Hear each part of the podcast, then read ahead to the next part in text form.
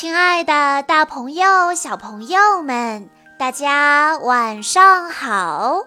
欢迎收听今天的晚安故事盒子，我是你们的好朋友小鹿姐姐。今天是来自成都的七师言小朋友的生日，他为大家点播的故事名字叫做。小黄鸭奇遇记。一只坚强的橡皮鸭和一只小脸红红的布娃娃，再加上一只调皮猴，带着一根五杖来捣乱，一把会魔法的小提琴来给故事收尾，一只会唱歌的蜜蜂来让故事达到高潮。接下来就让我们来一起听一听今天的故事吧。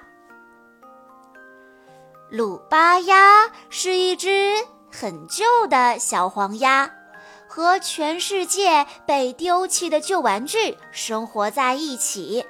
它盖了一间舒适的小房子，还开垦了一小块菜地，这让它很自豪。一天，有人来敲门。是卢比豆，一个小脸红红的布娃娃。小主人长大了，不需要我陪伴了，我还能做什么呢？那就和我一起住吧，嘎嘎。过段时间你会习惯这样的生活。鲁巴鸭热情地邀请他。于是，卢比豆搬来和鲁巴鸭一起住。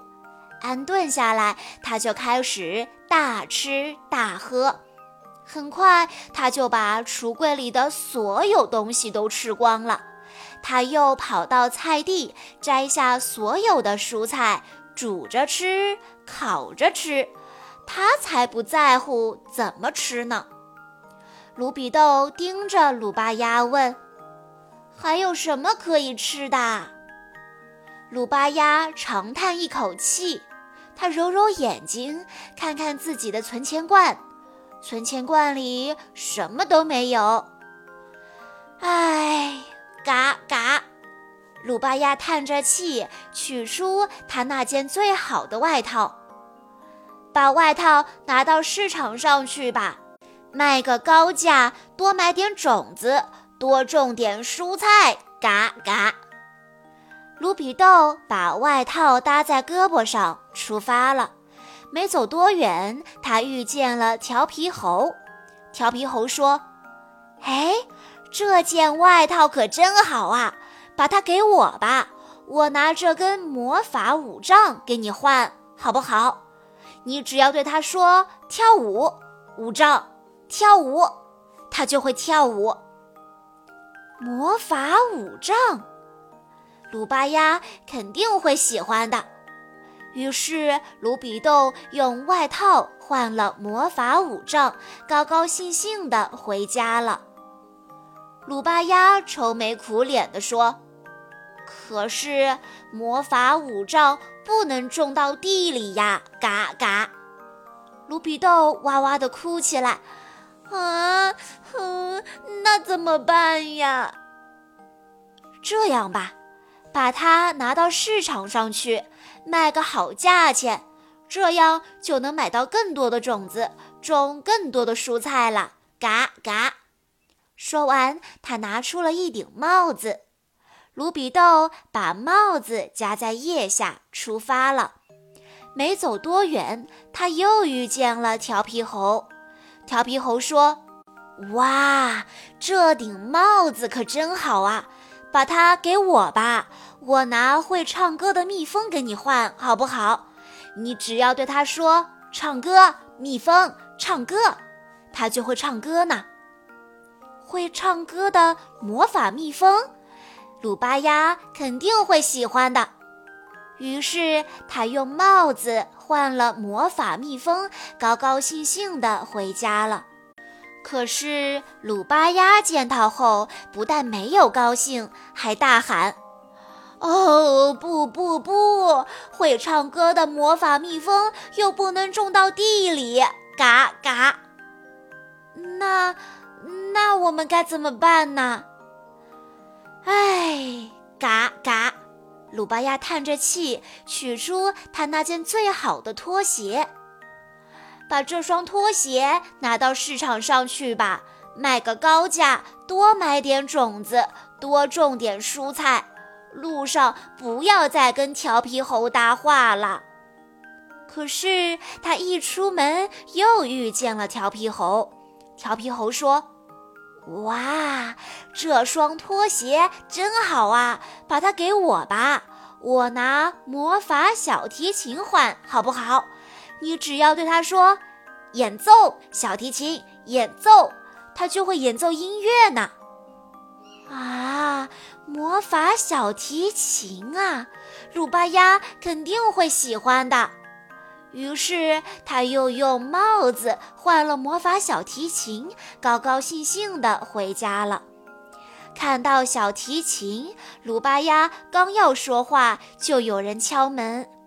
原来是狮子国王。我的王后这几年从来没有笑过。我不喜欢那张不会笑的脸。如果谁能让他笑，我就把这一袋金子送给他。鲁巴鸭听了，高兴极了。他有了主意。鲁巴鸭带着魔法杖、会唱歌的蜜蜂和魔法小提琴，带着卢比豆，紧随着狮子王来到了宫殿。鲁巴鸭说：“跳舞，舞杖，跳舞。”卢比豆反应过来了，他说：“唱，蜜蜂，唱。演奏小提琴，演奏。”跟调皮猴说的一样，他们演奏起来了。狮子王后听了，哈哈大笑。国王就把一大袋金子都给了鲁巴鸭。鲁巴鸭来到市场，买了很多种子，把整个花园变成了一大片蔬果园。哦天哪，桃子、李子，还有红红的樱桃！我早就料到，我们肯定能渡过难关，只要你给我机会！卢比豆欢呼着。嗯，也许吧，嘎嘎。鲁巴鸭害羞地笑了。卢比豆说的没错，他们做到了。小朋友们，这个故事告诉我们：也许我们总会遇到一些不如意，但是不要对生活失去信心，要相信生活不会辜负我们的。以上就是今天的全部故事内容了。在故事的最后，七师眼小朋友的爸爸妈妈想对他说：“亲爱的妍妍宝贝，今天是你的六岁生日，爸爸妈妈祝你生日快乐！你是一个聪明可爱的孩子，就是呢，遇到困难的时候有那么一点点急躁。再过几个月，你就要成为一名小学生了。”爸爸妈妈希望你在新的人生阶段中遇到困难时，能像故事中的小黄鸭一样，不急不躁，积极乐观，直面困难。爸爸妈妈永远爱你哦！小鹿姐姐在这里也要祝七师言小朋友生日快乐。好啦，今天的故事到这里就结束了，感谢大家的收听。更多好听的故事，欢迎大家关注微信公众账号“晚安故事盒子”，也欢迎家长朋友们添加小鹿姐姐的个人微信：三幺五二三二六六一二。我们下一期再见喽！